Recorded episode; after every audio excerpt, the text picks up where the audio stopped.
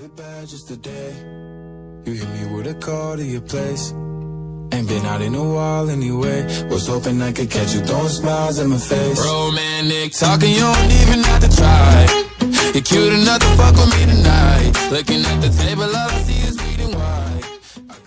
Audiencia pública, sea bienvenido a un episodio más de Somos Fórmula 1.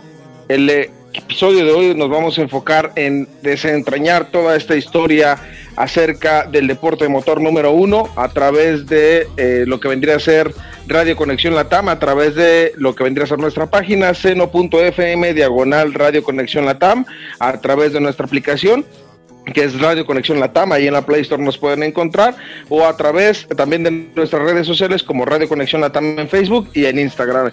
El día de hoy tenemos el gusto de estar en el monoplaza número uno del señor Jorge Salazar, desde Perú y a un servidor Gonzalo Zanavia desde la ciudad de Guadalajara, Jalisco, en el monoplaza número 2.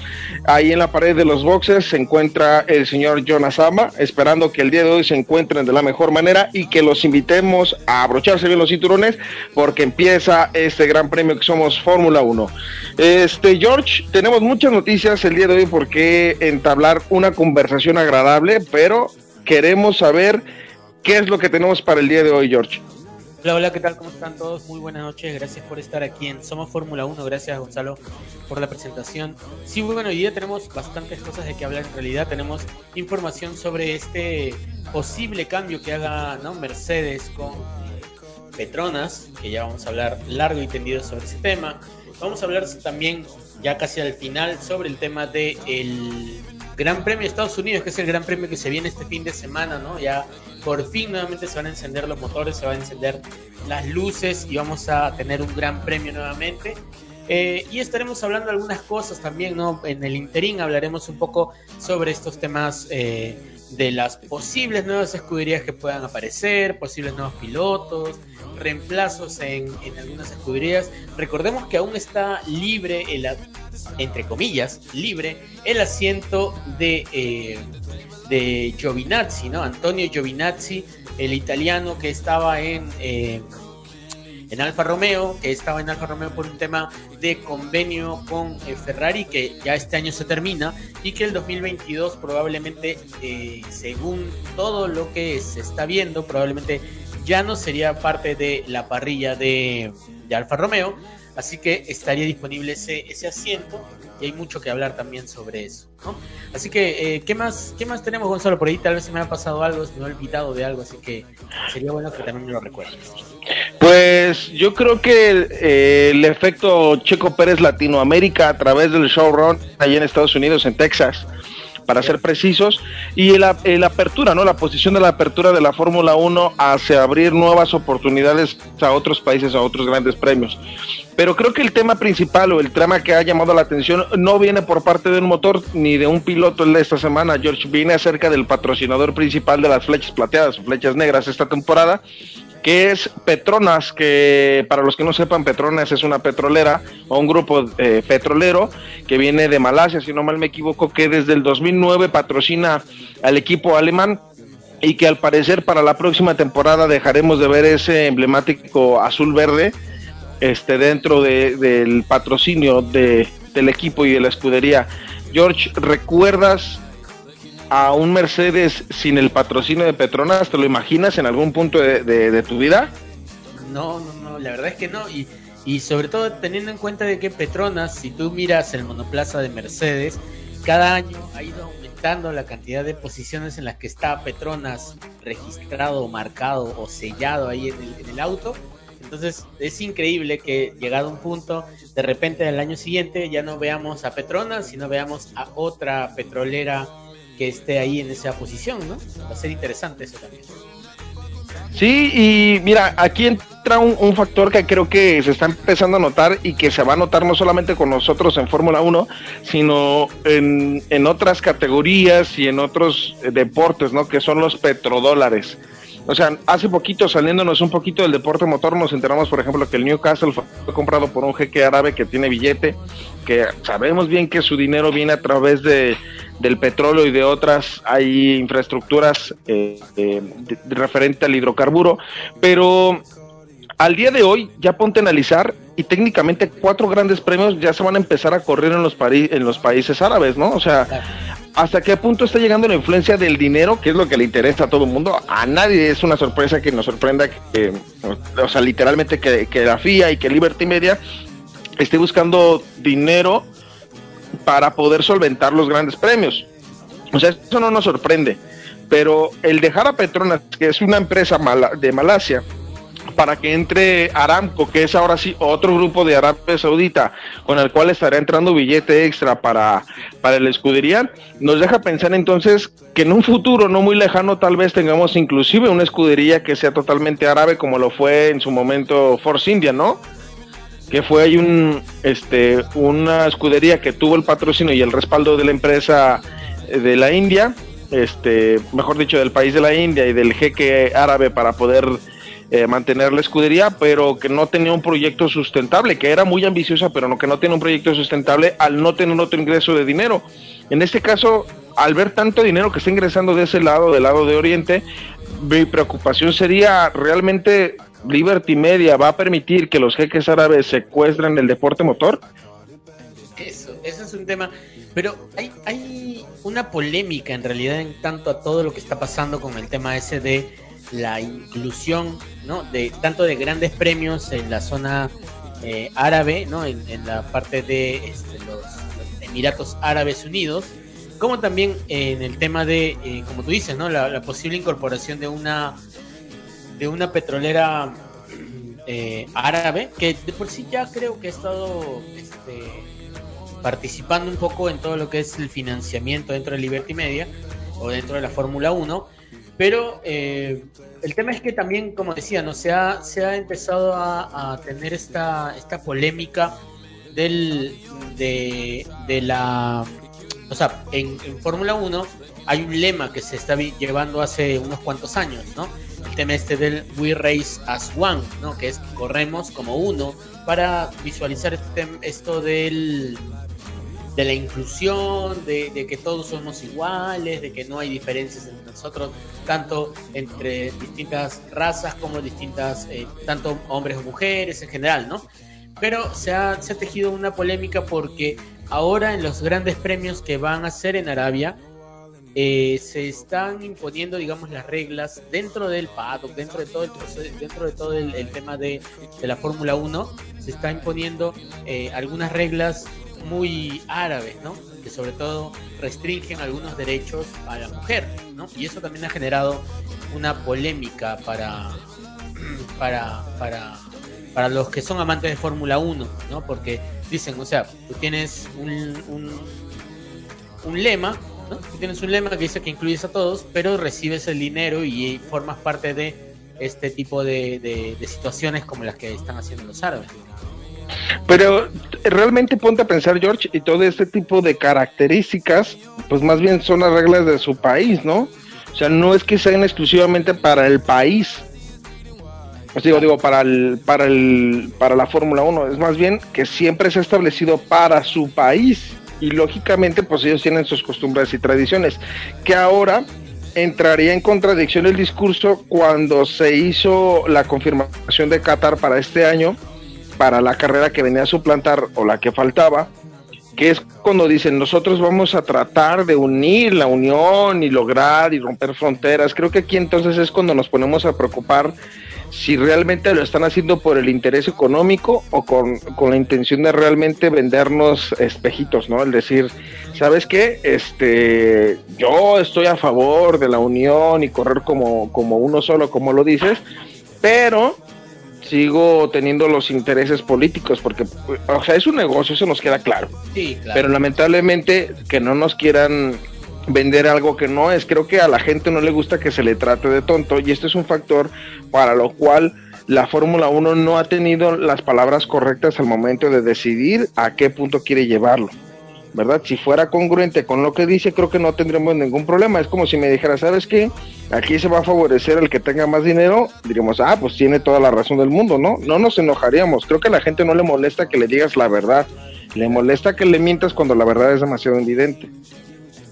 Sí, claro, claro. O sea, yo también, yo también creo, yo también creo eso, ¿no? O sea, yo, yo pienso de que, eh, o sea, uno, es, lógico un tema de que ellos tienen que ver por su dinero, ¿no? Porque lógicamente es un negocio, hay una inversión y si hay forma de recuperarlo, lógicamente que tú vas a estar de acuerdo en conseguir eh, de la mejor forma, lógicamente todo bajo la ley, conseguir cómo recuperar ese dinero.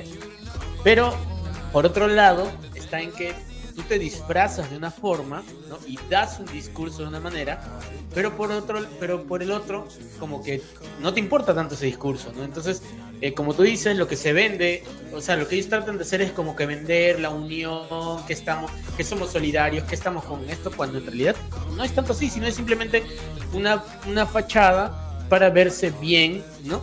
Tener más aceptación, pero no necesariamente es que ellos piensan en eso o tienen adoptado eso. Entonces, sí, lamentablemente eh, el, tema es que a veces por, lo, por temas económicos se deciden eh, engañar a la gente, pero tampoco son, la gente es tonta, ¿no? La gente se da cuenta cuando una cosa es o no, es, no está bien. Claro, y entra al, al, a lo que con lo que iniciamos esta, esta conversación, que es el hecho de que realmente si nos dijeran, ¿sabes qué? Es un, es un deporte que necesita una inversión fuerte y que necesitamos un respaldo económico importante, no habría problema que llegaran lo que tuvieran que llegar.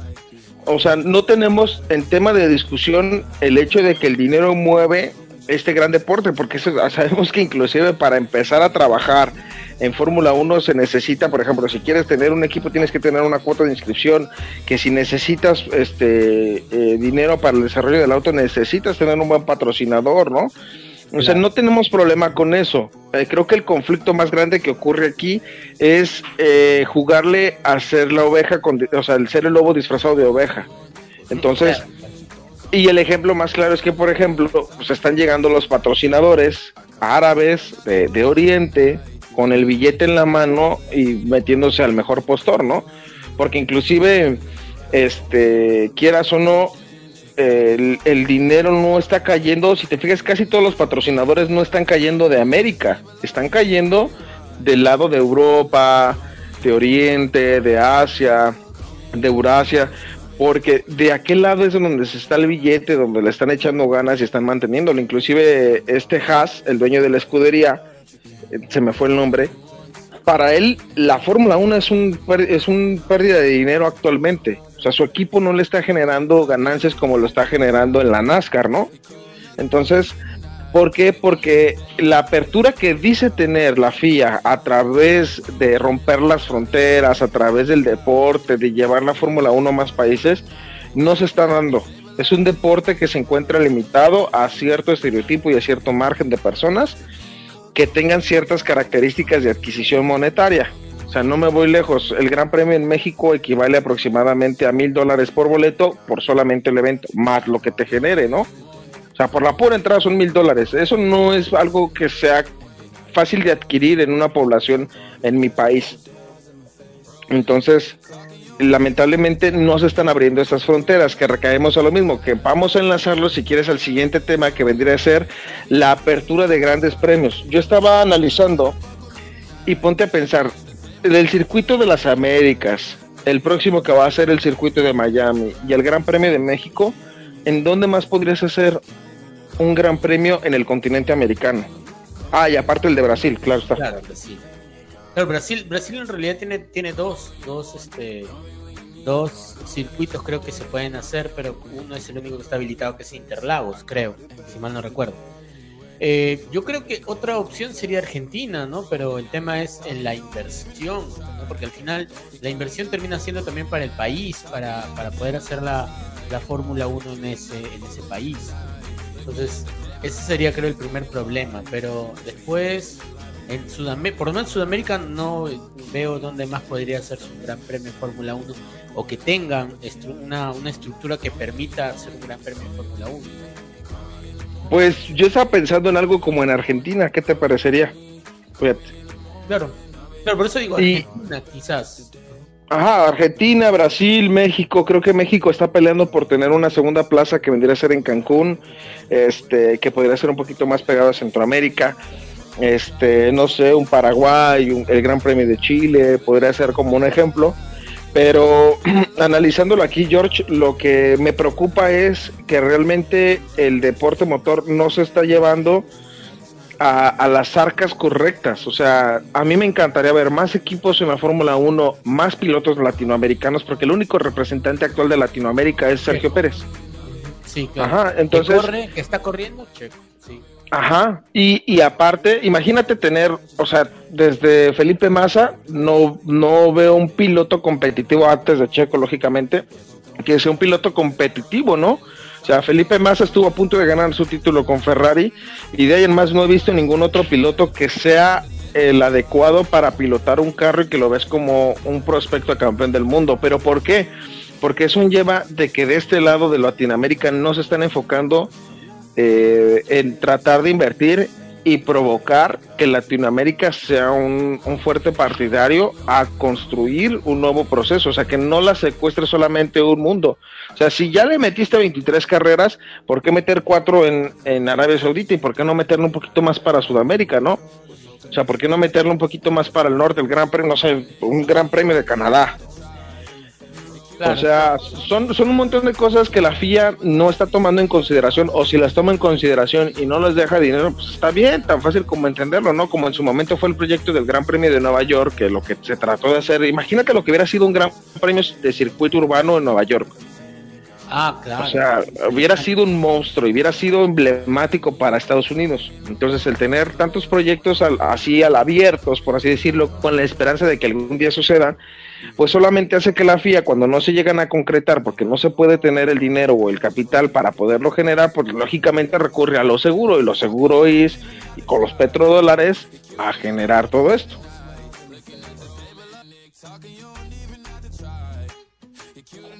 Entonces, aquí la situación, George, es considerar si realmente la Fórmula 1 o la FIA o Liberty Media está buscando abrir esa apertura y por mientras, pues vamos a tener que aguantarnos un secuestro, ¿no? Por unos añitos de patrocinadores árabes y de grandes premios en la noche. Este, que se ven elegantes, eso no te lo va a negar, pero vamos a tener que secuestrar un poquito, los van a secuestrar los árabes un poquito esa situación, pero, este... Eh, sí, lo que, lo que yo quería decir es que justamente lo que te estaba diciendo es un momento, ¿no? El tema es que la inversión, la inversión que se necesita para poder hacer un gran premio, creo que eso también eh, hace que muchos se frenen, ¿no? Porque en realidad, por ejemplo, eh, si te das cuenta quienes invierten en tener grandes premios, ves que en realidad son zonas que o tienen los circuitos, ¿no? Los tienen ya, tienen tiempo, como hablamos de los ya muy antiguos, este, Japón, eh, con Suzuka, este, Alemania con Hockenheim, que lamentablemente no está este año, este, en su momento Estados Unidos con Indianápolis. Eh, eh, o sea, son, son sitios que de por sí tienen la infraestructura, pero que también hay un tema de inversión grande. Entonces, en Latinoamérica, lamentablemente, justo por un lado, como tú dices, por el tema de, este, de pilotos, porque no hay ningún piloto latinoamericano salvo Checo, y antes, eh, y, pero hubo un momento, no sé si tú recuerdas, pero hubo un momento en que hubieron bastantes latinoamericanos. Estuvo, por ejemplo, estuvo Massa, estuvo Juan Pablo Montoya, ¿no? Pastor Maldonado. Pastor Maldonado. wow, fue este, fue, eh, ok, fue el, diferente, ¿no? Ahí. El, fue el Mazepin de su época, para los que no sepan. ¿Cómo? Fue el, fue el Mazepin de su época. No, pero tampoco, tampoco lleguemos a tanto, ya, ya decirle Mazepin ya es, demasiado.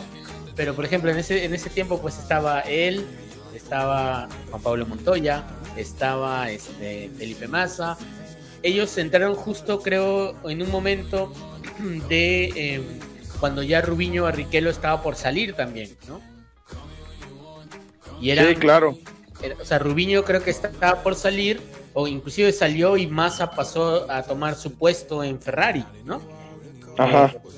y después también un otro mexicano que era este Esteban, Esteban Ajá. que también muchos dijeron que iba a ser una, una opción un este una buena que era un, buen prospecto de piloto pero lamentablemente eh, eh, por el tema de falta de posiciones, por el tema de falta de, escuderías, eso hizo que eh, lamentablemente no pueda tener una posición ahora. Porque hay un tema también que justo tú, tú estabas comentando un poco, y para que la gente más o menos se entere también un poco de esto, pero eh, estaba escuchando justo hoy en la tarde este tema de que dice que para que una nueva, una nueva escudería ingrese a la Fórmula 1, tienen que pagar 200 millones de entrada. Entonces. Sí, claro. Y aparte lo que le vas a invertir en el desarrollo del auto, conseguir tu, tu motorizador, este, tus pilotos, o sea, los 200 millones es la propina que le vas a dejar del ballet parking cuando le entregues tu entrada, ¿no? Tu, tu inscripción. Sí, claro, claro, claro. O sea, son 200 millones que pagas para que es como que, como que vas al, a una discoteca y pagas la entrada, ¿no? Pagas la entrada y después adentro tienes que gastar todo lo que tengas que gastar. Acá en, la Fórmula 1 es igual, ¿no? Entras, pagas tu entradita de 200 millones de dólares, una bicoca, un poquitito nomás, y luego tienes que encargarte de, uno, conseguir un equipo de ingenieros, ¿no? Un equipo de mecánicos, ingenieros y todo, todo un, todo un staff. Otro, tener por lo menos un pequeño taller eh, fuera de la Fórmula 1, fuera de, digamos, de todo lo que tengas dentro del paddock y todo, un pequeño taller en donde puedan ahí eh, eh, dedicarse a la construcción del auto, como también dedicarse a todas las pruebas, ¿no? Tener túnel, túnel de viento, tener un montón de cosas que, hacen que se permita hacer las, las pruebas para que el auto esté óptimo para correr en Fórmula 1 y luego tener además el presupuesto para pagar dos pilotos y luego de eso también tener todo el presupuesto para el traslado y todo, es, el gasto es increíble, ¿no? Fíjate, estaba yo pensando en dos cosas que aquí en México, bueno, uno de ellos sería a nivel internacional y la otra sería a nivel nacional, fíjate. No sé si supiste que cuando la FIFA organizó el Mundial en Sudáfrica, no se tenía, el país no tenía la infraestructura ni la capacidad económica de lograr que se pudiera realizar el mundial. Entonces la FIFA tuvo que tomar dinero de sus arcas para lograr la inversión adecuada para después ellos recuperar el capital, que es el sueño dorado de la FIA, el poder tener un gran premio en Sudáfrica. Entonces podrían hacer algo similar del decir, ¿sabes qué? Vamos a desembolsar nuestro billetito, vamos a construir con nuestro dinero y que el circuito sea nuestro. Con tu permiso, claro está, país del que vas a ser sede, pero aquí está el billetito y vas a correr bajo nuestras condiciones y vamos a elegir nosotros. El, la derrama económica que genere después del Gran Premio, pues ya va a ser tu ganancia, pero nuestra ganancia principal va a ser lo que nosotros hayamos organizados. O sea, esta es mi fiesta, es mi congal y yo sé cómo lo voy a organizar, ¿no? Tú de los refrescos que vendas afuera va a ser tu dinero, va a ser tu billete y va a ser tu derrama económica. Y la segunda idea que se me ocurre, fíjate, ok, quieres tener una escudería y no tienes el dinero para ingresarlo, yo FIA voy a ser dueño del equipo, te voy a dar a ti la licencia y me tienes que generar que el equipo sea un equipo competitivo para el deporte. En México, la Liga Mexicana de, de Fútbol Americano, fíjate, la dueña es la, o sea, es la misma Federación del Fútbol Americano en México, que son equipos ahí medio, medio chafones, pero ellos literalmente las licencias no son de los equipos, no son de dueños en el fútbol americano. Literal, yo soy el dueño de la licencia y yo te rento la franquicia ya toda construida y tú te encargas de los fichajes y todo. Yo te la rento por, no sé, cinco años y tú en cinco años tienes que dar el resultado. Si tú no puedes, se la cambia el administrador a otra persona y tú tienes que dar resultados es una especie de dinero seguro que podría tomar la FIA como modelo. No estoy diciendo que vengan a México y verifiquen ese estatus, porque no creo que lo hagan, pero no es un modelo nuevo. No es un modelo que se desarrolle este en, un proceso diferente. No sé si me doy a entender. ¿Verdad? Entonces, la FIA nada más está excusando en no ponerse a querer, o no, o no quererse poner a chambear si quisieran hacer las cosas bien y quisieran que el mundo llegara hasta donde ellos quieren que lleguen, si quieren hasta Ciudad Gótica, ellos tendrían que buscar una manera de llevar la Fórmula 1 hasta el rincón más lejano. Claro, claro, claro, claro. Eso, eso sí, o sea, como tú dices, es algo que existe, que se ha hecho, que hay un antecedente que otros deportes, otras categorías lo han hecho, pero el problema es que, perdón, el problema es que yo creo que también lo que no quieren es, es eh, arriesgar su dinero, ¿no? Porque como el, el, problema yo creo, el máximo problema es que si traen a Latinoamérica un gran premio, eh, no sé qué tanto público pueden tener en cuanto a la inversión que es ir a un gran premio, ¿no? Porque tampoco es que sea nada barato ir a un gran premio. Sí, y, y, y la derrama económica que genera, porque no es como que voy a tener cada fin de semana un partido, una carrera o algo que me va a desgastar todo esto, pues dirías, no, pues entonces es complicado, o sea, es una carrera cada año y lógicamente le vas a ahorrar todo el año para sacar ese billetito y poderte ir a echar ahí tus, tus buenos gritos mientras los ves pasar a 300 kilómetros por hora. O sea, de, hay, sí hay forma de lograr que el deporte se mantenga y llevándolo a lugares que de verdad valgan la pena. Pero pues la FIA entra en modo, así estoy bien por el momento, hagan mi chamba y nada más recibo el billete. Sí, no, para ellos también es mucho más fácil así, pues, ¿no? O sea, mejor me, me evito, me evito la fatiga, como diría un famoso de México. Caimito el cartero. Caimito el cartero, ¿no? Y me, me, evito, me evito la fatiga y bueno, sigo recibiendo el dinero que siga recibiendo, porque total eh, están pagando, ¿no? Y qué mejor que los árabes que le desembolsarán dinero pues a, a, a, a brazos llenos, como se dice, ¿no? Sí, claro. Pero pues, ¿qué te parece, George, si damos por terminado este primer bloque, este primer sector de carrera? No sin antes invitarlos a que compartan a través de las redes sociales Radio Conexión Latam, ahí nos encuentran y le den compartir para que más personas se acerquen a este mundo del deporte motor. Y sobre todo quisiera mandar saludo principalmente a dos personas que nos están escuchando de aquí de mi natal Guadalajara, que vendría a ser Iván Hernández, mi compadrito, les mandan un abrazote, que él empezó a, fíjate, caso curioso, empezó a gustarle la Fórmula 1 a través de videos que yo publicaba, no, no es cierto. Él vio Drive to Survive y ya me empezaba a preguntar un montón de cosas. Y ahorita ya me está comentando y me, me llena de orgullo saber que ya tenemos ahí un, un adicto más a los motores. Y también al señor Luis Maramar, que también nos escucha semana con semana, dice que se reportó tarde, pero que está atento a todas estas grandes discusiones. Si realmente quieren comentar con nosotros a través del link que aparece en la página de Radio Conexión Latam, hay un apartado que dice únete al chat en vivo, le pueden picar ahí y se enlazan directamente al grupo de WhatsApp o si no también en la aplicación ahí está el chat en vivo que es donde pueden estarlos comentando y ahí dar sus opiniones acerca del motor.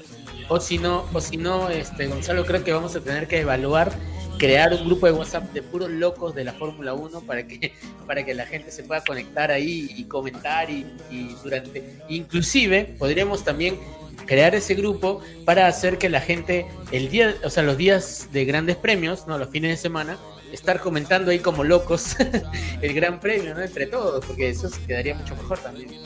Sí, y, y, la gente que no sabe, entre los entre semana, eh, George y yo estamos hablando siempre de noticias. Y mira, ¿ya viste tal noticia? Entonces, por ejemplo, también tengo un amigo que quiero mandar saludos al chino, que cada fin de semana que hay carrera, así son, no sé si la carrera es a las 7 de la mañana, a las 7 de la mañana estamos enviando los mensajes los domingos. y son comentarios así como de que los estamos viendo en vivo. Y pinche chico, la cajeteó. Entonces estamos haciendo como ese tipo de comentarios y yo creo que sí vamos a hacer eso, pero por el momento ahí déjenos sus comentarios a través del WhatsApp, donde nos pueden comentar acerca de lo que piensan, de si están a favor o están en contra, pero sobre todo invitarlos a que formen parte de esta gran comunidad. ¿Te parece si vamos por una rolita? Eh, ahora las rolas técnicamente las que tenemos en cola, la primera de ellas es una que yo puse porque no sé, me acordé de, de mi infancia y es el son del dolor de Cuca y regresamos en un momentito más.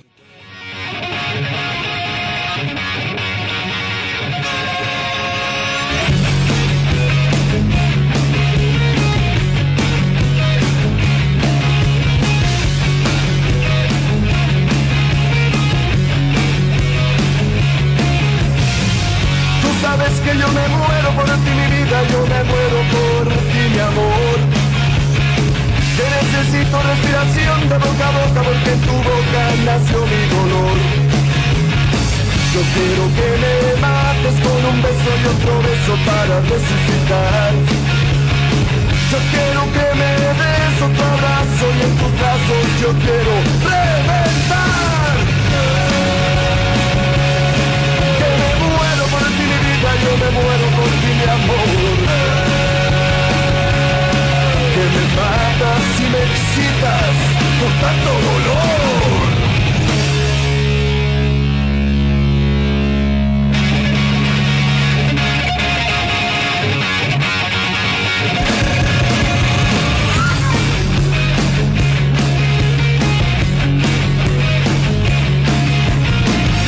sabes que me apasiona tu persona y esa zona que te quiero morder. Que me vuelves loco con tus gritos y tus arañazos de mujer. Y cuando fumas y quemas y dibujas patrones sobre mí. Y la manera que amas entre llamas y me consumo, pero ya lo viví. ¡Qué maldad!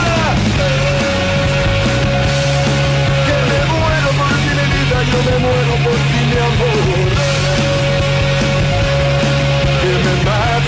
Me excitas con tanto dolor.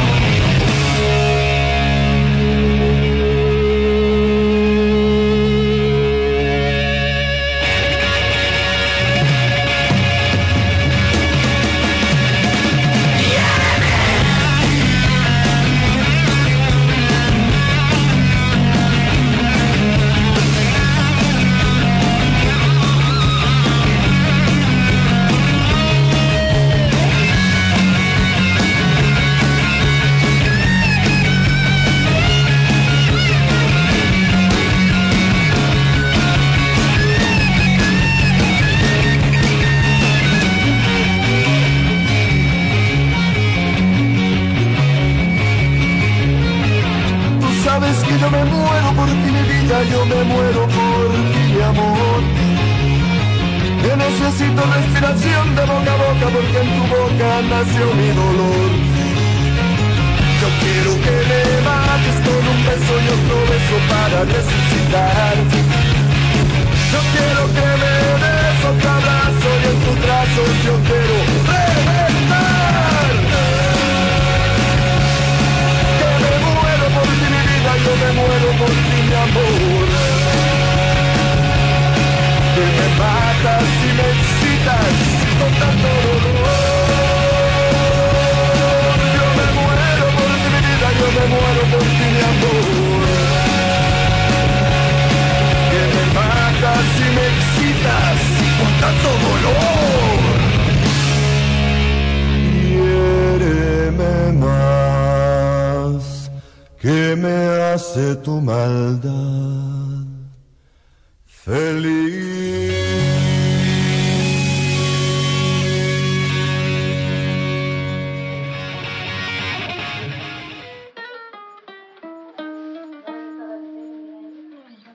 It bad just today.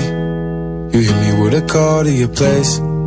Ain't been out in a while anyway. Was hoping I could catch you throwing smiles in my face. Romantic talking you.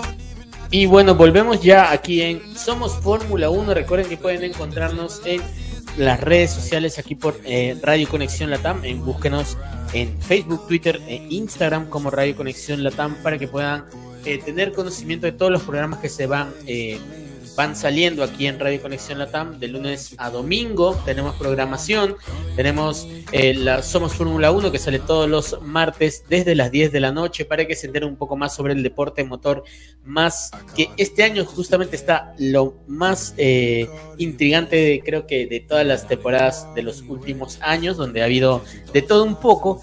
Y bueno, eh, Gonzalo, ¿de qué vamos a hablar ahora? ¿Sobre qué vamos a tratar? Ya que es algo que va relacionado con tu, con tu país también, ¿no? con uno de los exponentes principales de tu país y además uno de los eh, pilotos que tú más aprecias, por decirlo menos. sí, George. Mira, eh, no sé si tú te tocó eh, saber o en algún momento de tu vida a través de toda esta pasión que nos lleva, como diría el buen en Jonah, el la pasión por los cierros, te tocó ver un servicio de showrun en tu país. No, no, no, nunca he visto. O sea, yo me acuerdo, yo lo que yo vi una vez, eh, porque no sé si sabes que por acá por, por Perú pasó este la, el Dakar, ¿no? Y yo vi... No, no sabía. Por acá por Perú pasó el, Rally Dakar, no me acuerdo qué año exactamente, pero pasó el Rally Dakar, creo que en tres años consecutivos, pero yo, yo estuve eh, justamente cubriendo el evento del, eh, del primer Rally Dakar que pasó por Perú, que empezó justamente por Tacna, y yo eh, fui ahí al momento en el que pasaron los autos de la zona más cercana que se podía para tomar imágenes y todo, y digamos que ha sido lo más cercano a un show, show run que he visto, pero como tal, como show run como tal, no. Mira, eh, el, el, el, showrun acá, bueno, en México hemos tenido la posibilidad, fíjate, yo recuerdo uno de Renault, recuerdo uno de Ferrari y no sé si fue un showrun, pero creo que vino una vez Checo Pérez, no sé si hace, no recuerdo hace cuánto tiempo, pero corrió sobre las calles de Ciudad de México, se le hicieron un circuito para que él pudiera correr y todo, pero no recuerdo si, si vino con un servicio de showrun. Entonces, ¿a, qué vamos? Porque luego la gente va a decir, estos ya están divagando. No, no estamos divagando. Estamos planteando las ideas porque pasó un efecto bien curioso en Texas, ¿no? En Texas pasó el asunto de que Red Bull hizo, aprovechando su ida al Gran Premio de Estados Unidos, para hacer un servicio de showrun, ¿no? Un espectáculo para la gente. Y pues el titular fue Checo Pérez. Entonces, eh, para la que no sabe, la gran comunidad latina se encuentra en Texas. Y Checo fue ovacionado así a más no poder, ¿no? No traía el RB16 por obvias razones, pero traía, según yo, el RB7, que fue el que manejaba a Sebastián Vettel, el carro que fue campeón, y ese carro es un V8, entonces listo todo para el espectáculo. Y fue un caos total, ¿no? O sea, toda la gente feliz, contenta, salió alegre de ese, de ese evento. Y es cuando nos ponemos a pensar, ¿y si realmente todas las escuderías se tratan de enfocar en dar ese tipo de publicidad a sus pilotos con los pilotos titulares y no los que llevan de pruebas y o sea en, en, Inglaterra y en, en, Europa sí sucede pero aquí en Latinoamérica no. O sea tuvo Latinoamérica un incremento mundial de seguidores de Fórmula 1 entonces creo que es el momento adecuado para que empiecen a voltear a ver a Latinoamérica y empiecen a dar ese tipo de espectáculos George. No sé qué piensas tú eh, sí, sí, yo creo que debería ser más seguido. Mira, yo me acuerdo que ahora que ahora que me comentas esto, yo me acuerdo que Red Bull hace en el tiempo de Mark Webber, ¿no? me acuerdo qué año es fue eso, pero déjame y lo busco mientras vamos comentando. Yo me acuerdo que eh, hubo una, una presentación, justamente un showrun en la ciudad de Lima, en la capital, donde me encuentro viviendo ahora, pero eh, hubo justamente ese, ese showrun donde eh, Mark Webber eh, hizo una demostración de velocidad, en una, hicieron un pequeño circuito de calle, ¿no? que, donde cerraron todas las, pistas, hicieron todo un, pequeño, este, digamos, un mini, un mini gran premio, donde Mark Webber dio unas cuantas vueltas, pero este, no fue algo que, se haya repetido en realidad. Entonces, eh, como tú dices, ¿no? definitivamente eh, debió, debió haber eh, o debería ser algo más común para que la gente se involucre más con el tema de la Fórmula 1, para que conozca los autos, porque no creo que todos conozcan exactamente o puedan ver de cerca cómo es que se ve un monoplaza, ¿no? Porque, por ejemplo, eh, tú has tenido la suerte de ver un monoplaza de cerca, ¿no? Chulada, chulada. Tanque de guerra, lo describiría así. claro, tú, has tenido la suerte de ver un monoplaza de cerca. Muchos no tienen esa suerte de, eh, eh, de, ver un monoplaza, de ver un, un Fórmula 1 de cerca, ver cómo qué tan grande es o qué tan pequeño es. Porque muchos, muchos ven y, en realidad de lejos tú dices, ah, bueno, es un auto eh, que no parece tan pequeño o que parece pequeño pero es muy alargado, no sé, o sea, cada uno puede tener una visión de lo que puede, de lo que mira en su televisión cuando ve un gran premio, pero es muy distinto cuando tienes el auto frente a ti, ves las, ves los neumáticos, ves cómo es la construcción del auto, inclusive hasta te puedes dar cuenta el tipo de, de material con el que está construido y, bueno, ¿no? Tienes otro, es, es, otro tipo de experiencia y eso en realidad debería, debería poderse ver eh, más continuamente, ¿no? Pero lamentablemente, por lo menos para este lado de Sudamérica es un poco más complicado, ¿no? Para este, pero, perdón, para, para Sudamérica es más complicado, eh, salvo cuando pasan los gran premios de, de Brasil, que si tienes la suerte de ir hasta Brasil, puedes verlo, pero después ya se hace muy complicado. Sí, claro, y, y ahora que mencionas eso de, de, las comparativas de lo que ves en televisión, como dices, yo tuve la fortuna de que aquí en México, pues Chaco Pérez se volvió un fenómeno, o sea, era el piloto de México actual, pero al estar en una escudería importante, pues lógicamente genera esa expectativa de ahora sí tiene con qué competir, ¿no? Entonces, este, ahora sí trae el Exodia para, para, para echarse el desmadre. Y este, entonces hubo una gran categoría de publicidad. O sea, no hace mucho les estábamos comentando que aquí en México salieron los checos de cartón, que se volvió un fenómeno porque toda la gente literal salía con su checo a la calle. Cuando estaba temblando, salía lo primero que rescataban era el checo, o se veía que estaban echando la fiesta con el checo de cartón hablado, o así de aquí en la carnita asada con mi compa checo, o sea, eh, es un ejemplo tonto, ¿no? Y luego empezaron a llevar el monoplaza a toda la República y luego hubo unas réplicas del monoplaza que las llevaron por toda la República, simuladores. O sea, se volvió importante porque acercaron un poquito más del deporte motor a la comunidad, cosa que fue bien agradecida por nosotros los aficionados, pero que es un proceso que va a tardar mucho tiempo en que la gente vuelva a acercarse si no lo saben aprovechar. Entonces, a mí lo que me gustó del showrun en, en Texas, que es como un simulacro de lo que puede pasar en Ciudad de México, ¿verdad? O sea, no es, no es que en México no tenga, o sea, la gente se va a acercar porque es Checo Pérez. Pero en Estados Unidos tienen la cultura más, más arraigada de los motores, o sea, tienen a la IndyCar y tienen a la NASCAR, que son dos categorías importantes y que este, son categorías que abren malas posibilidades a los pilotos, ¿no? O sea, Juan Pablo Montoya todavía está corriendo en la Indy, ¿no? Eh, una leyenda de la NASCAR, por ejemplo, es un mexicano que está en el equipo Haas, por ejemplo, también. Entonces, eso está padre porque pues ellos sí tienen más la cultura del deporte motor y en México tienes al ídolo que regresa a competir, o sea, con, de verdad con, con, posibilidades a competir y ganar grandes premios, ¿no? O sea, puedes tener un piloto que ah, es el piloto que está en, en un Haas, un ejemplo, ¿no? Y que llega, ah, pues está en un hat, pues nunca va a llegar por un título, pero cuando está en un equipo que puede competir, sabes que te da victorias, que te da podios, que te da emociones, que te da sensaciones y que también se va agrupando junto con, con el gran trabajo que ha hecho Checo Pérez con, con, estos últimos grandes premios donde defendió a capa y espada a Red Bull con, con esa técnica de manejo, entonces creo que va a ser una buena experiencia para México y que debería de replicarse en, en, otros países, ¿no? O sea, hoy creo que toda Latinoamérica está a favor de que Checo Pérez sea el representante de Latinoamérica porque no hay más, pero o lo amas o lo odias, ¿no?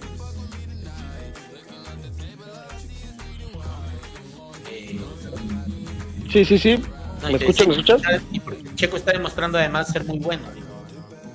Ah, sí, claro. Entonces, este, está padre creo que también la NASCAR, creo que hay participación en México, no sé si en, en otra parte de Latinoamérica, pero está interesante y creo que hasta a los pilotos les, les, gustó la visita a Estados Unidos porque ahí hubo uno que otro piloto que se fue a las competencias de la NASCAR, donde ahí se tomaron fotos. Este, me creerás que Nikita Mazepin se dio una escapada a México a, a ver a los gloriosos Pumas de la Universidad Autónoma de México que es uno de los equipos más arraigados de tradición en México. No, yo no le voy a los Pumas, aclaro, pero se me hizo padre, ¿no? Que fuera a ver un partido de fútbol Nikita Mazepin que se diera una escapada. Entonces, no me quiero imaginar el show que va a haber detrás también cuando regrese el showrun de, de Red Bull y que los pilotos tengan la posibilidad de acercarse un poquito más a Latinoamérica. Claro, este, Gonzalo, una, una duda, ya que estabas hablando de fútbol. Este, ¿tú, ¿tú le vas entonces que al Chivas? O? Ya, claro, al poderosísimo rebaño sagrado. Mínimo, mínimo, las chivas. Las chivas allá de Guadalajara, ¿no? El, el, único defecto que pudo haber tenido el viejo sabroso es que le va a la América. El acérrimo rival del Guadalajara, entonces. bueno, no puede ser perfecto. No, no, no, no puede ser perfecto. Pero que para la gente que no sabe, el, el número 11 literal es por, eh, por un jugador del América, fíjate. Ah, bueno. Ah, mira, mira, bueno. Este, mira, justamente eso que, eso que dice, yo también concuerdo contigo en este tema, ¿no? Que en realidad, o sea, eh, por un lado está el tema de que en Estados Unidos es un, es un país que la cultura motor la tiene muy arraigada, como tú, como tú mismo lo has dicho, tiene, gran, tiene otro tipo de carreras de, de, automovilísticas que se corren ahí, que son muy famosas, ¿no? Hablamos de los, los eh, Indianápolis, de, NASCAR, ¿no? O sea, son, son, hay mucha competencia motor que hace que definitivamente la gente sepa de lo que es esto. Y si hay, por ejemplo, la visita de uno de estos pilotos, como hablamos de, Checo Pérez, en un Red Bull, que es una, un equipo top que está luchando las primeras, las primeras plazas, definitivamente la gente va a ir, no va a estar ahí porque eh, es, le llama la atención.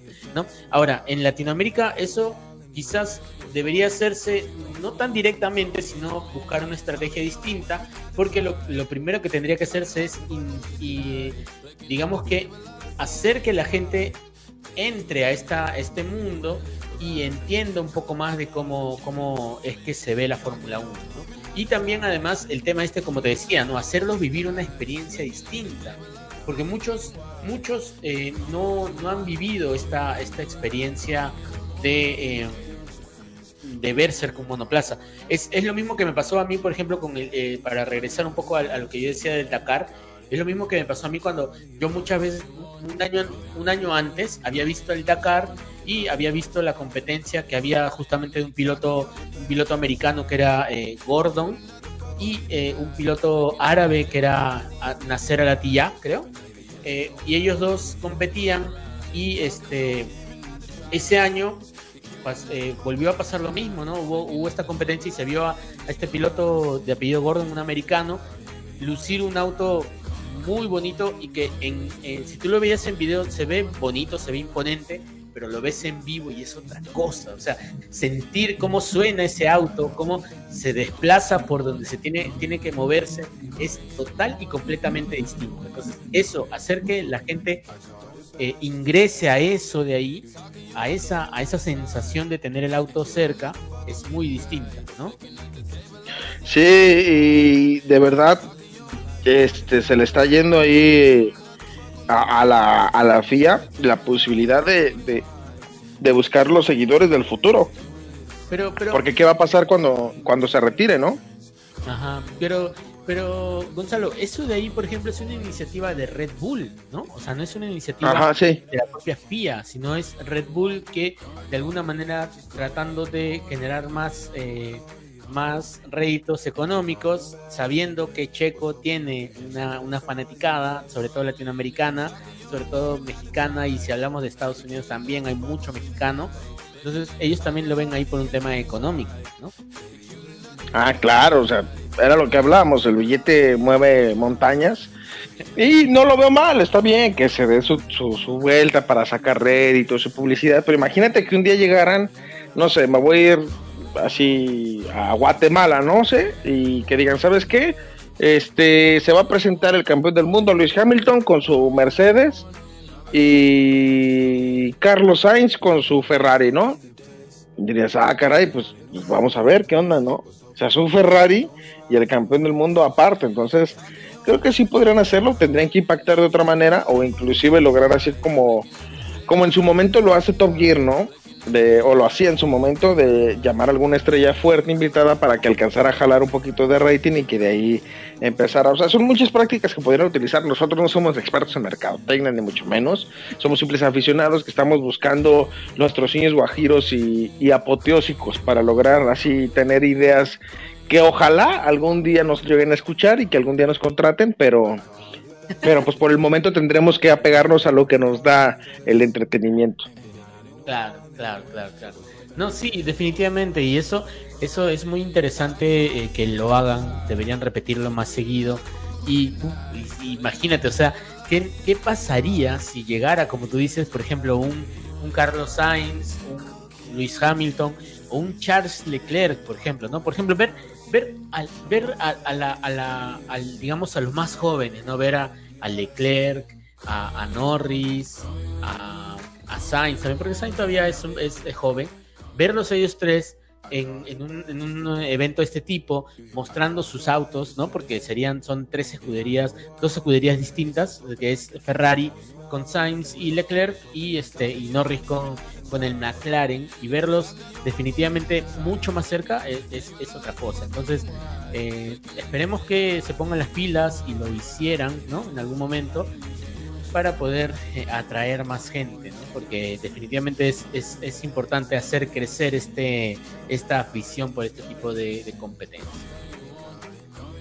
Sí, claro, claro. Yo preferiría ver este mucho espectáculo, muchos carros cercas, muchos pilotos tocarlos, así como el chiquito bebé, así acariciarlos mientras empiezo a enamorar. Pero sí, ojalá algún día, te digo, la FIA nos contrate como mercadólogos y que me digan así, ¿qué quieres hacer? Tienes tanto de presupuesto, compra Red Bulls y ponlos en la calle que Checo Pérez los reparta. no, que Checo sea el que, que llegue, llegue en su auto y pase repartiendo, ¿no? ¿No, ¿No has visto la publicidad de pura casualidad de, Checo Pérez y de Max Verstappen? Hay a la gente que, que, que, en México ojalá los haya visto, pero hay un video donde Checo está hablando de, está Max y Checo, y literal está hablando, si subo al podio, van a, este, de las pólizas de seguro, van a bonificar 200 diarias.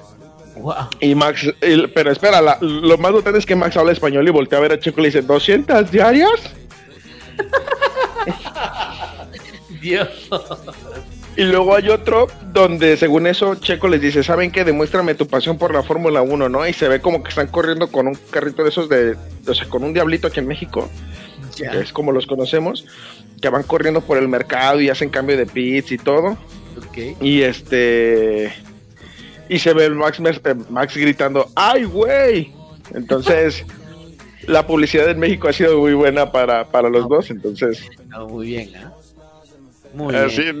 te los voy a buscar y te los voy a pasar para que los veas. Y la gente lo invitamos para que los busquen en TikTok y este y en YouTube para que los vean porque por ahí deben de andar. Entonces, para que los chequen.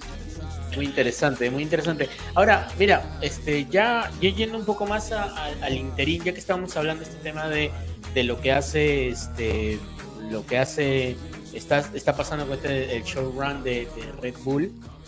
Eh, lo que sí he visto en el, en el interín, en las redes sociales, he visto un poco eh, lo que están haciendo algunos pilotos en estos días eh, libres, entre comillas, ¿no? en estos días que han tenido antes de un gran premio. He visto, por ejemplo, a, he visto a George Russell con, eh, creo que... Alex Albon. Con Albon, sí, sí, sí, claro, justo eso. He visto a Russell con Albon, los he visto, he visto juntos a ellos. He, visto también, creo, a, este, bueno, lo de Checo creo que Max Verstappen también junto con eh, en Estados Unidos, ¿no? En este tema de, de showrun también Max ha estado como que un poco eh, cerca, ¿no? Ahí digamos que como parte de la, de la comitiva de Red Bull, ya que estaban en Estados Unidos, me imagino que han aprovechado también en, en, en un poco distenderse y relajarse un poco por ahí por, por Estados Unidos. Norris conviviendo con, con Pato Howard, que es el piloto de la IndyCar de Arrow McLaren. Ah, eso también, eso también, eso, eso también fue, fue tendencia, eh, por lo menos para los que son amantes de la Fórmula 1, fue tendencia ese tema, ¿no? De que, que a Pato Howard le dieron para que suba y pruebe un McLaren, ¿no? Un McLaren, claro. de juguete. y lo puede probar un ratito, por lo menos un ratito que pueda subirse al, al monoplaza, ¿no? Entonces es interesante cómo, cómo se está moviendo esto y, esperemos a ver también qué pasa con ese tema, ¿no? De, de Pato Howard y quién sabe quizás termina recayendo en, en eh, Alfa Romeo, Pues ojalá y, y, lo veamos más pronto en la Fórmula 1 de lo que esperamos porque deben de saber que Red Bull casi lo fichó en su momento. Sí, claro, claro. Sí, eh, no.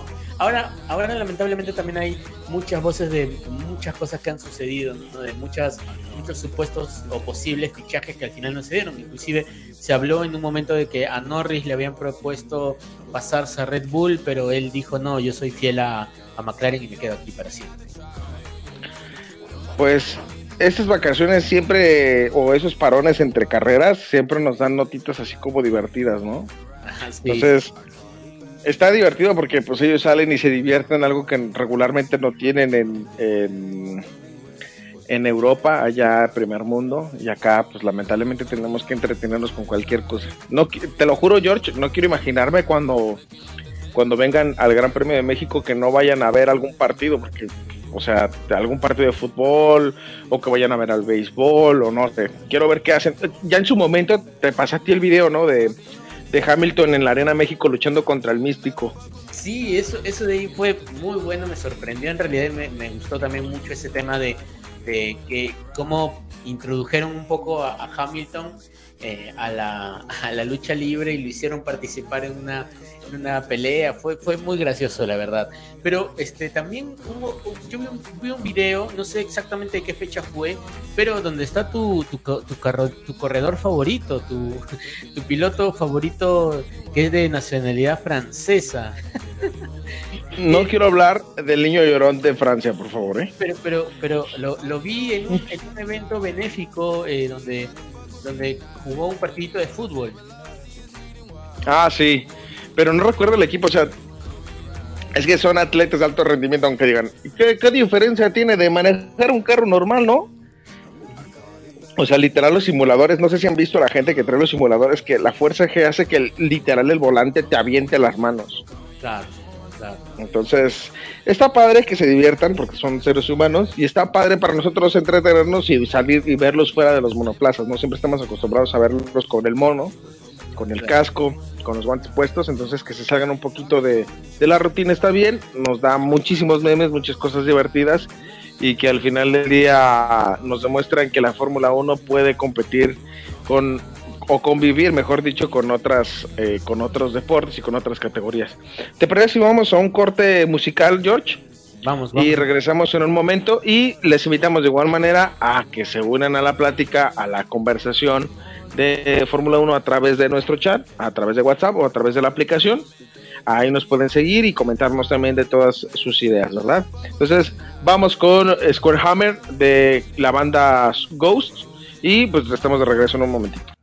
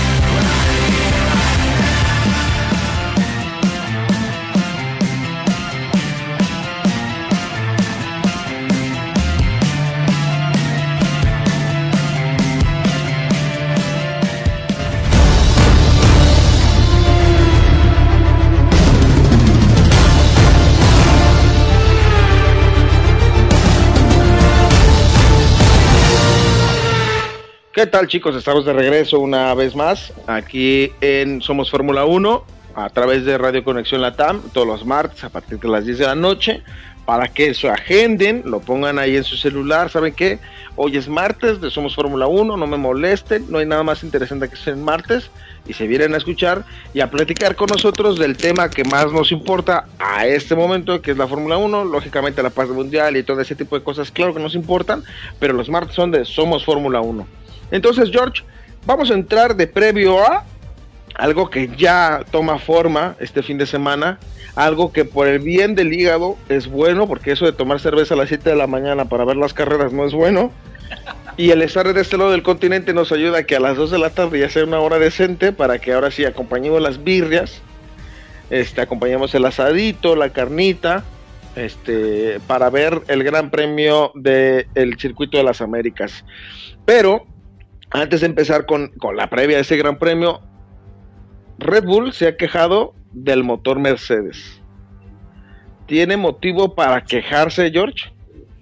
Eh, hay una, una, polémica grande y hay una duda mayor aún, porque definitivamente queda mucho a pensar o da mucho que pensar el tema este de, eh, de que milagrosamente de la noche a la mañana el motor eh, Mercedes haya empezado a, correr como que fuera otro motor distinto, ¿no? Porque empezado a entregar energía, velocidad que antes no tenía. Entonces hay ahí algo, algo raro según lo que dicen los comentarios, lo que dicen eh, algunos dentro de, los ingenieros de, Red Bull, dentro de los, ejecutivos de Red Bull que dicen que eh, probablemente haya una que esté ahí eh, más con más revoluciones o no sé algo un tema así es lo que dijeron yo creo creo que puede puede ser eso ¿eh? o sea yo creo que no creo que sea así nada más que de repente mágicamente han, alcanzado a encontrar un motor que sea tan tan tan de tan alto rendimiento no Mira, la ingeniería alemana siempre ha estado en la punta y en la cúspide de la era híbrida. Desde que la era híbrida llegó, allí por el 2014, Red Bull eh, y otras escuderías se han quejado del desarrollo que ha tenido Mercedes, ¿no? O sea, literal de la noche a la mañana pasaron a tomar ventaja sobre, sobre los autos. Tanto así que la era híbrida, no recuerdo que haya otro campeón desde entonces. Hamilton fue el único beneficiado al ser seis veces campeón del mundo más con la escudería alemana. Ahí se le atravesó en algún momento un Nico Rosberg. Pero no dudo que el motor Mercedes sí tuviera esa capacidad de elevar la velocidad, pero ¿por qué limitarse, no? O sea, ¿por qué hasta este momento que lo necesitan? Yo, en lo personal, no considero que sea el motor un motor que tenga eh, eh, hay un truquito por ahí que le esté dando esos puntitos extra. Más bien considero que era un motor que no lo iban a mejorar, que lo iban a mantener así hasta el final de temporada, pensando en que no iban a tener competencia. Y al final del día Honda les está dando batalla, entonces fue como de libéralo, libéralo, déjalo ir para que para que podamos asegurar ese campeonato mundial que, que Luis Hamilton está buscando. Entonces, no creo que tengan nada fuera de lo extraordinario, pero sí creo que, que Red Bull lo está haciendo con la finalidad de tratar de incomodar y jugar un poquito el juego psicológico y tratar de excusarse ahí un poquito si en dado caso este llegaran a no ganar el campeonato mundial. No sé si eso sea algo bueno para Red Bull y para Mercedes o sea algo que genere más polémica de aquí a lo que resta de la temporada, George. Yo creo que va a generar mucha polémica porque, o sea, según lo que leo, según lo que tú, lo que tú dices, entonces quiere decir que este motor o este auto, Mercedes ya lo tenía desde que inició la temporada, pero que decía, bueno, vamos a darle ventaja o vamos a, vamos a usar un, vamos a, taparlo un poco, caparlo un poco para que no sea tan, tan veloz y darles algo, algo de que se crean que sí pueden y de repente ahora que ya ven que están en peligro, que ya ven que Red Bull en realidad ha mejorado y que es un mejor auto, este, este motor Honda, eh, acompañado de este motor Honda, perdón, este, ahora digan, ok, ya, ya es hora de, soltar a la bestia y lo sueltan y ya ahora demuestran la real potencia, porque en realidad yo he visto una, o sea, en la última carrera he visto una diferencia enorme con relación al, motor y al auto. Eh, inclusive hasta si tú escuchas el, radio, eh, la diferencia que hay entre lo que decían al comienzo, que Hamilton, eh, Bottas se quejaban de que el auto era inconducible, de que vibraba mucho, se enojaban porque no alcanzaban las velocidades que querían, y de la noche a la mañana, bueno, no de la noche a la mañana, pero digamos que desde la anterior carrera a, o sea, antes de la que de la última, eh, tenían un motor que era muy problemático a que milagrosamente ahora es un motor eh, exageradamente bueno. Entonces, no sé, yo creo que igual algo han, algo han hecho, hay ahí una, una, movida en el motor que ha hecho que, que se exprima más el nivel de este motor, ¿no? Creo yo sí se ha tocado, o sea, es inevitable que el motor sí se ha tocado a ese punto, pues para llegar a, tener esa velocidad, porque realmente en Turquía no alcanzó a competir absolutamente nada Red Bull contra el Mercedes, o sea, Valtteri Bottas se subió en su monoplaza y vámonos. No tuvo una competencia directa real que se le acercara a la posibilidad, ¿no? Creo que Valtteri Bottas pues ahí tuvo esa ventaja, Hamilton ahí tuvo un, un parón Pérez, que fue lo que le permitió que, no se desprendiera y no se descolgara a, llevar inclusive a tener un 1-2 de, de Mercedes, porque tenía la capacidad de hacerlo, si lo como corrió Valtteri Bottas con ese monoplaza, podía haber corrido sin problemas el otro, o sea, aquí la diferencia es si realmente tocaron ese motor porque le metieron alguna mejora de manera ilegal, va a terminar, siento que lo va a terminar pasando como lo hizo con Ferrari en su momento, ¿no? La Fórmula 1, que fue de, hay una fallita ahí en Ferrari que es ilegal, pero lo vamos a arreglar abajito del agua y nadie se va a enterar o bien ya lo traían desde el principio y no quisieron jugárselo al todo por el todo pensando en que no iban a tener competencia.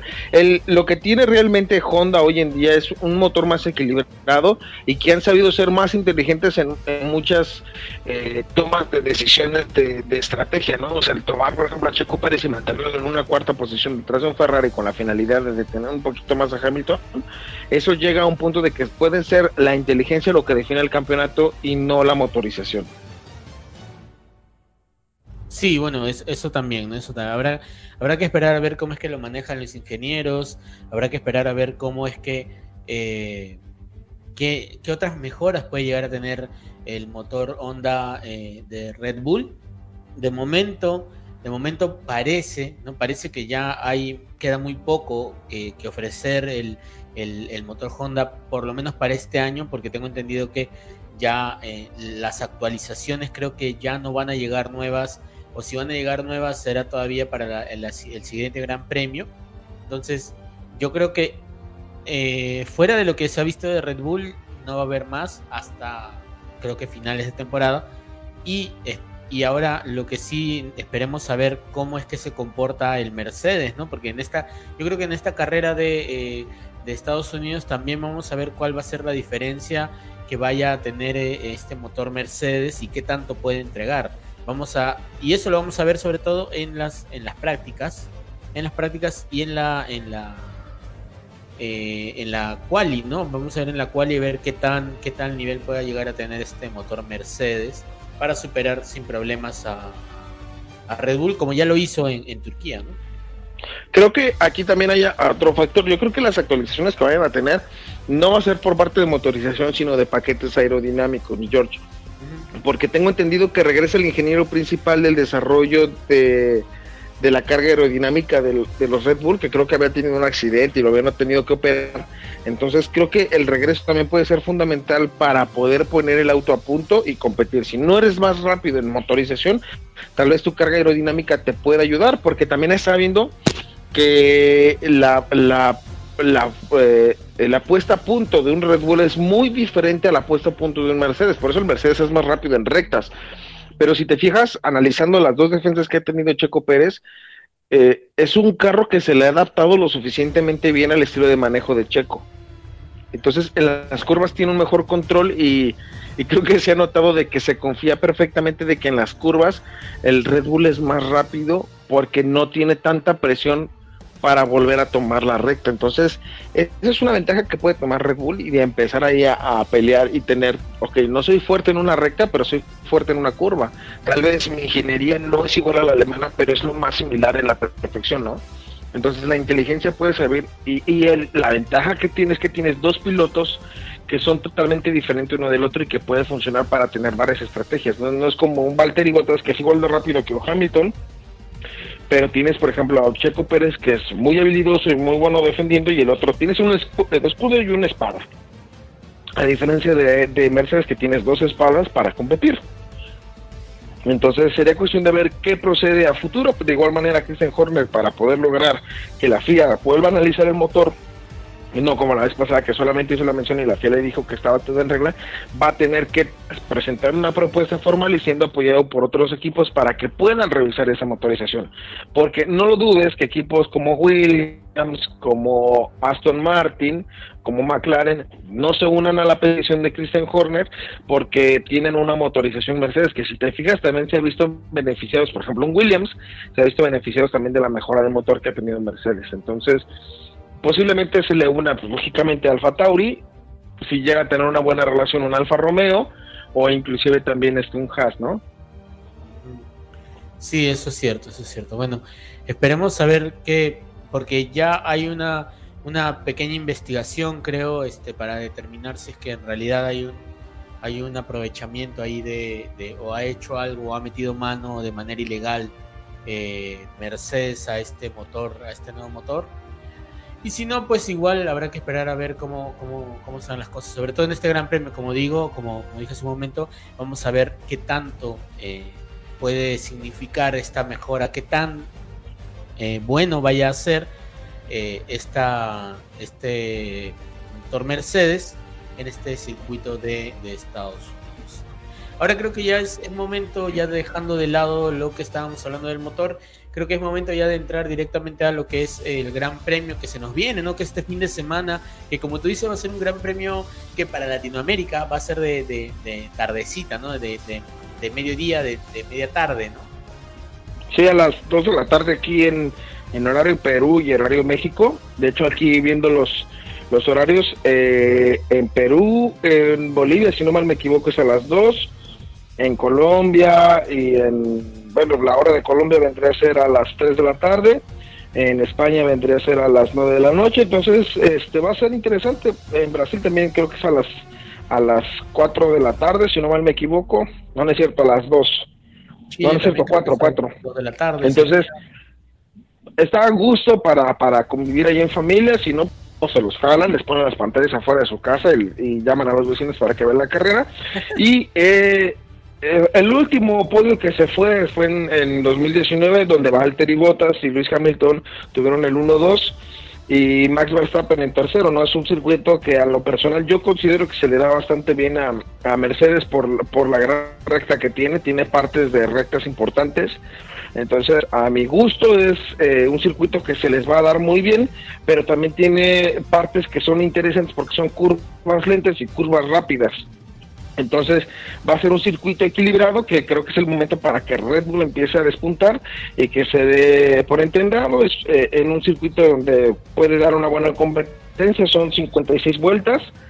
De, con un total de 5.51 kilómetros por vuelta, o sea, es un, es un circuito largo, pero que esas 56 vueltas van a dar eh, el ganador del Gran Premio de las Américas con dos zonas de DRS y que curiosamente la velocidad punta máxima adquirida fue por Kevin Magnussen ahí en el en el Renault del 2016 verdad pero el, récord de pista lo tiene y la pole lo tiene Mercedes con Valtteri Bottas y el récord de vuelta lo tenía Ferrari allá en el 2019 también. O sea es un circuito que da velocidad pues para para competir.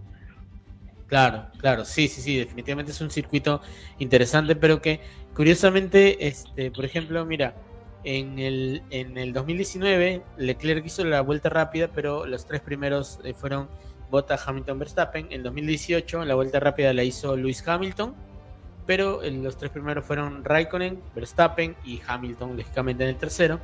Y 2017 eh, Hamilton, quien hizo la vuelta rápida fue eh, Sebastián Vettel, en ese tiempo estaba ya en, Ferrari, ¿no? Ferrari estaba, ¿no?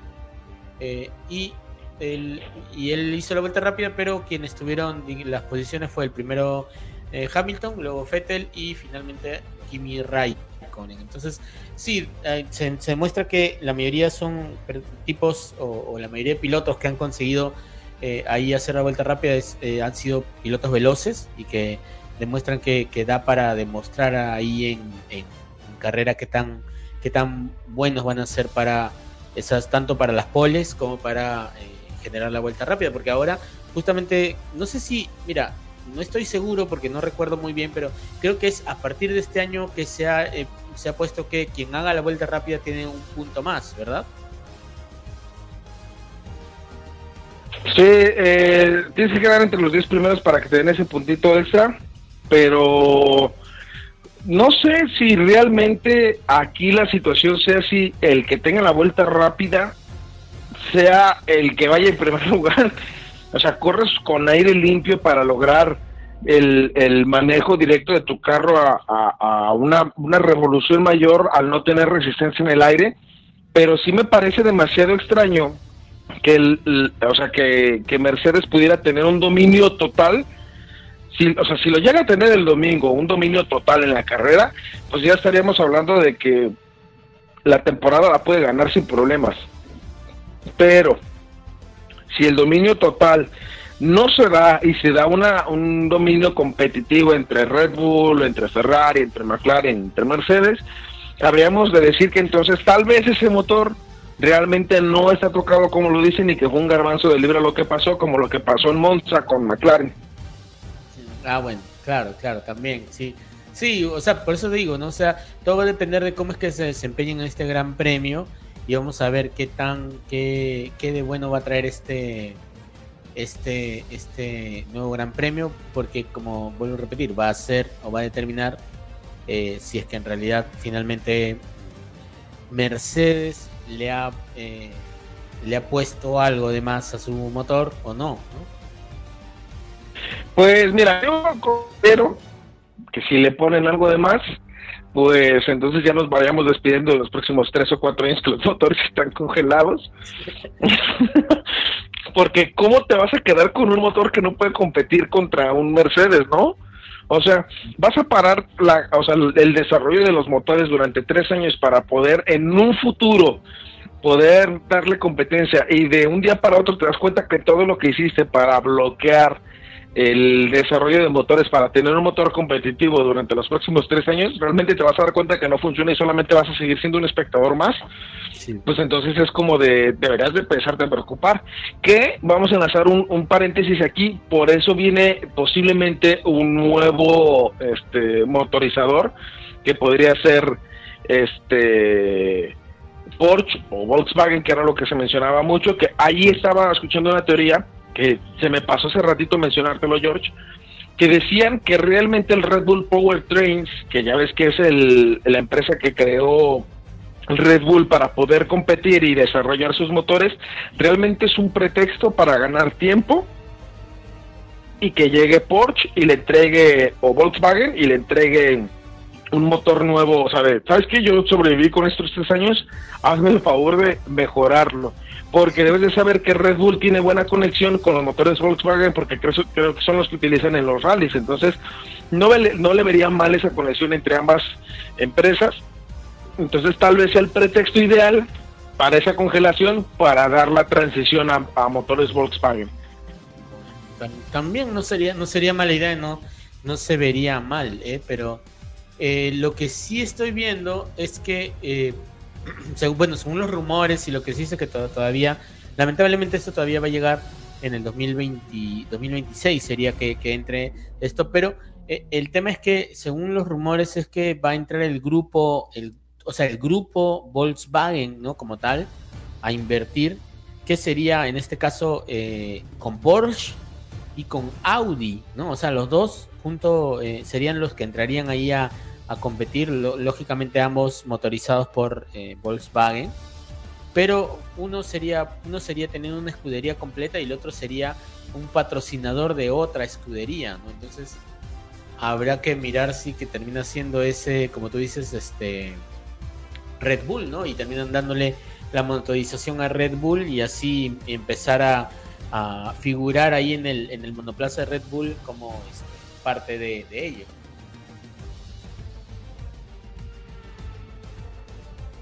Eh, porque... Perdón, perdón, tenía fallitas, perdón. Este, sí, entonces será cuestión de ver qué sucede en este gran circuito de las Américas, ver qué es lo que nos ofrecen los pilotos eh, que están peleando por el campeonato, porque todo el mundo y la cartelera principal y el headliner es Max Verstappen versus Lewis Hamilton, el hombre que quiere convertirse en campeón del mundo por primera ocasión y el hombre que quiere ser el mejor del mundo hasta el día de hoy.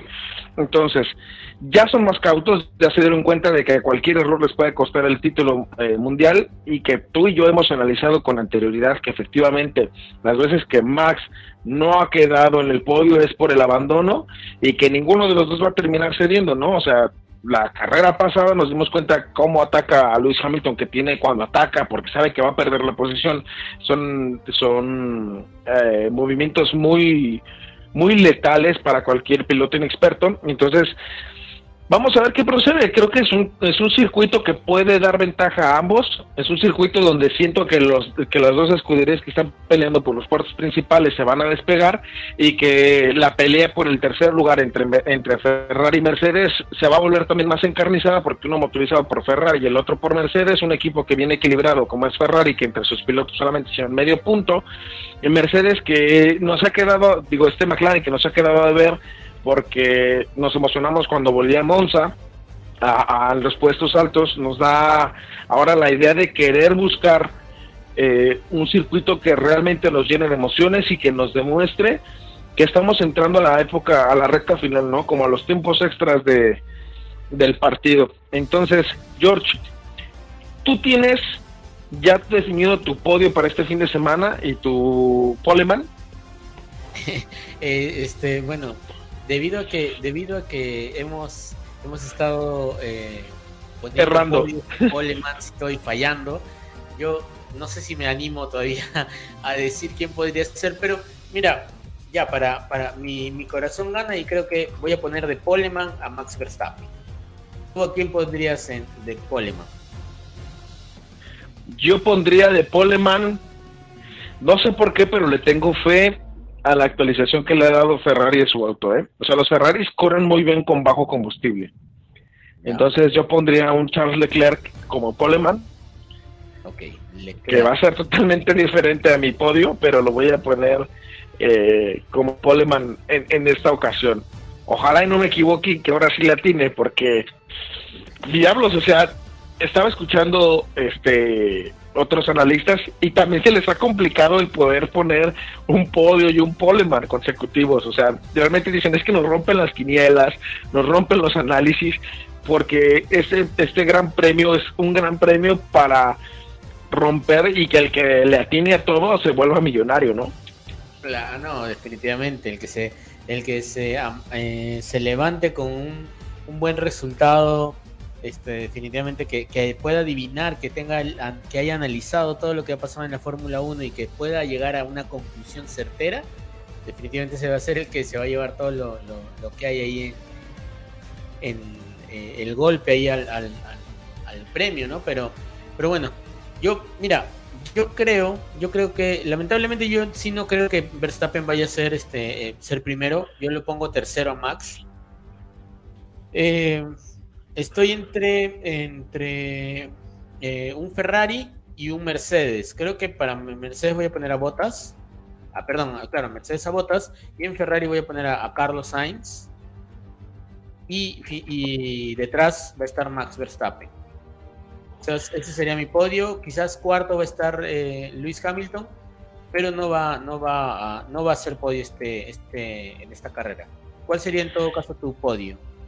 Mira, yo me atrevería a poner un 1-2 de Mercedes, en un tercero Max Verstappen, así Hamilton primero, Bottas segundo, eh, Max en tercero y Checo en cuarto. No sé por qué así lo presiento.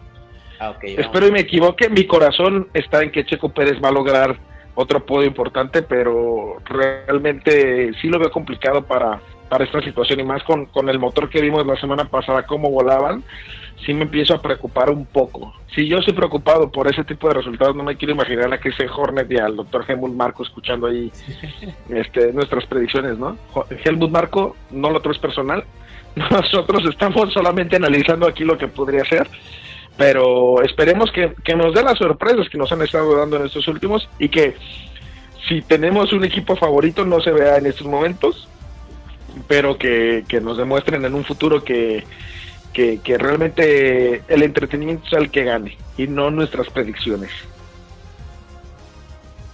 Claro, claro, sí, definitivamente el entretenimiento que se ve ahí algo, algo bueno, algo interesante en carrera. Este, eh, justo Gonzalo, justamente estaba revisando lo que me comentabas ahí detrás de, detrás de, en, los, en, la pausa musical, el tema de lo que me contaba, me comentabas de eh, del problema que tuvo Michelin y sí fue en un gran premio en Estados Unidos, pero no fue en este gran premio.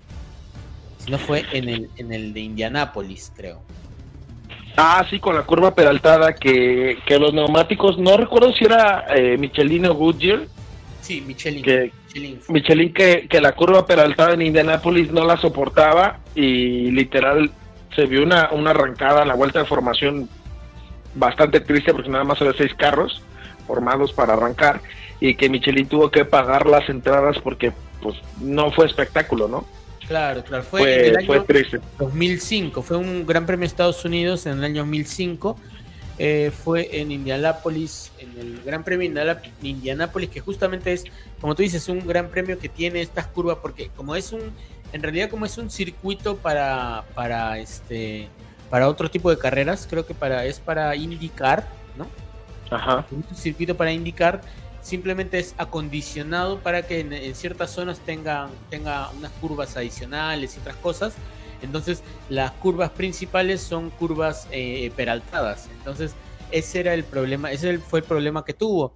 Y dice que eh, fueron seis equipos, bueno, tres equipos los que estuvieron, eh, tuvieron neumáticos, en este caso Bridgestone, que eran Ferrari, Minardi y Jordan que fueron los únicos que compitieron, dice, porque los otros equipos lamentablemente no pudieron competir porque como tenían neumáticos Michelin tuvieron que retirarse por un tema de seguridad.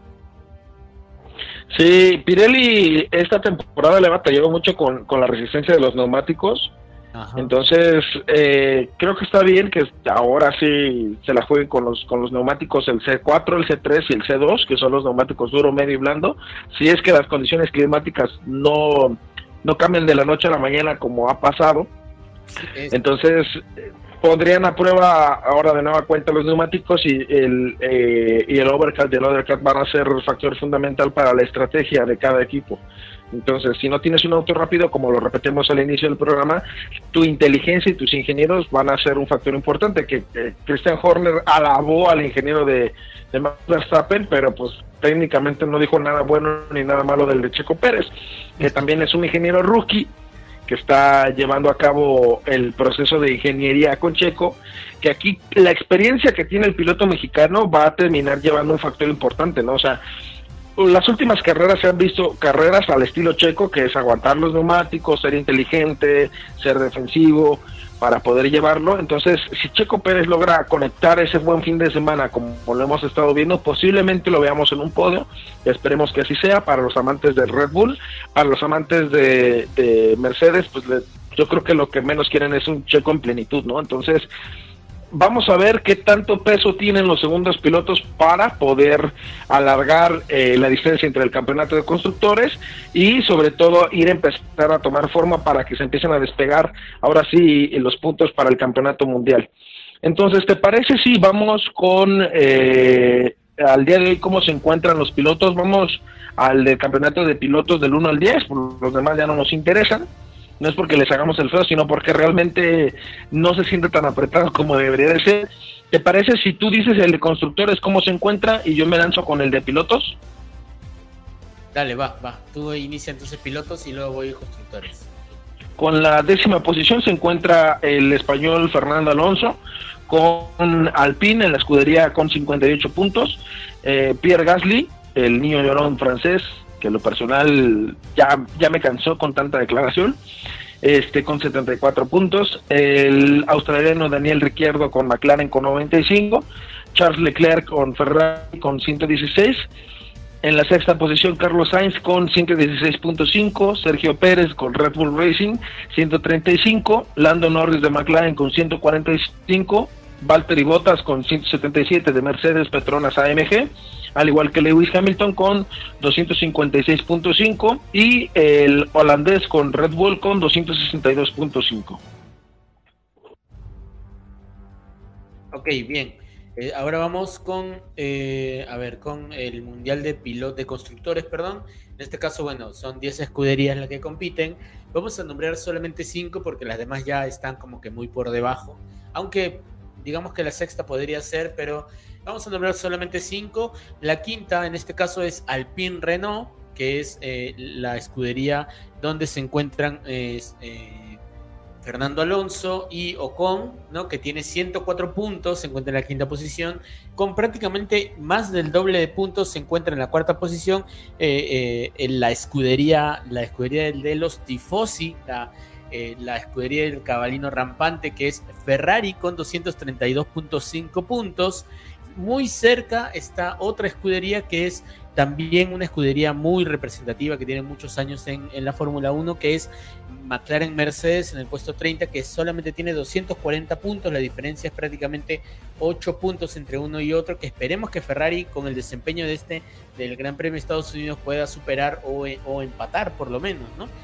En el segundo puesto está Red Bull Racing Honda, ¿no? Está este, este equipo, uno de los, ya se ha vuelto a prácticamente uno de los top de los top, si contamos con eh, desde el momento en que inició y tiene 397 puntos, 397.5 puntos y eh, está muy muy cerca de eh, la que es actualmente la campeona y es la que tiene ahorita el primer lugar que es Mercedes que tiene 440, 433.5 puntos. La diferencia son prácticamente 36 puntos eh, que hay entre eh, Mercedes y Red Bull.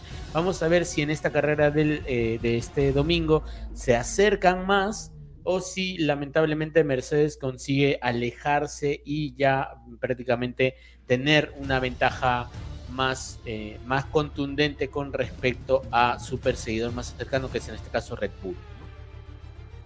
Pues sí, y creo que eh, por el momento, George, solamente nos queda más que esperar un buen premio, un premio divertido, un premio que nos arranque las emociones a cada momento y esperemos que este fin de semana no solamente nos lleven de emociones, sino de noticias para que la próxima semana tengamos muchísimo de qué platicar entre todos y cada uno de ustedes, invitándolos a que formen parte de la comunidad de Radio Conexión Latam, que nos escuchamos a través de todo el continente, Colombia, Perú, México, Texas, este, Estados Unidos, de donde sea que nos escuchen de cualquier parte del mundo, no solamente de Latinoamérica, y que se formen junto con nosotros a unirse a la gran comunidad que el día de hoy les está ofreciendo muchísima programación, que se encuentra disponible a través de todas las plataformas que nos quieran estar escuchando como seno.fm diagonal Radio Conexión Latam, a través de Instagram, a través de Facebook como Radio Conexión Latam, de Twitter también y a través de nuestra aplicación que la encuentran en la Google Play Store, donde pues ahí bajan también nuestra aplicación de Radio Conexión Latam, se unan al chat de WhatsApp donde nos pueden estar contactando no solamente nosotros, sino además a las demás programaciones que tenemos, como así te lo cuenta Yosander todos los fines de semana, los domingos, este, a las nueve de la noche. También este Bad Wolf todos los viernes a las 10 de la noche, un programa que se dedica al fandom de Doctor Who, donde nuestro operador y un servidor forman parte y donde George es parte fundamental también ahí como operador. Y este Western Forever, Serpientes, Cuentos Corporativos, tenemos intercambio cultural, un montón de programación para todos. Así que si, si realmente no sabes qué escuchar, te invitamos a que de igual manera cheques nuestra programación a través de la aplicación de Spotify, donde encuentras nuestros podcasts, ahí también como Radio Conexión Latam, que le des una checarita, te unas a la comunidad más grande de Latinoamérica, donde estamos conectando con ustedes, porque eso es lo que somos, una comunidad dedicada y exclusivamente a conectar mundos, países, lo que tengamos que conectarnos en este mundo donde la esperanza y la convivencia diaria es un factor fundamental a partir de nuestra pandemia. Sin más por el momento, George, ¿algo que tengas que agregar? Eh, no nada, simplemente muchísimas gracias por estar todos los que se han conectado el día de hoy a escucharnos aquí a, estos dos eh, amantes de la Fórmula 1, estos dos aficionados de la Fórmula 1 y de todo lo que es las carreras y el deporte motor. Agradecerles que estén y se hayan quedado hasta el final. Recordarles nuevamente, como ya lo hizo eh, mi compañero Gonzalo, recordarles que pueden encontrarnos en todas nuestras redes sociales como Radio Conexión Latam, tanto en Instagram, en Twitter, como en Facebook nos encuentran como Radio Conexión Latam. Pueden descargarse la aplicación que se encuentra en el Play Store y que pronto vamos a tenerla también disponible en el, eh, en el App Store de Huawei. Eh, para que puedan eh, descargarla y, e instalarla. ahí van a tener además dentro de la aplicación no solamente escuchar la radio, sino también van a tener acceso a un chat y también a los enlaces para que puedan escuchar los programas pasados que se encuentran en Spotify y en Mixcloud.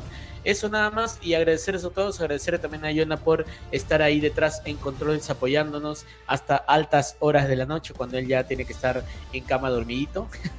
y, nada, eso creo que ya es hora de irnos, así que eh, ya eh, entramos a la recta principal para que nos extienda la bandera cuadros y con eso terminar por el día de hoy. Y recuerden chicos, antes de partir recordemos que ustedes junto con nosotros somos Fórmula 1. Buenas noches.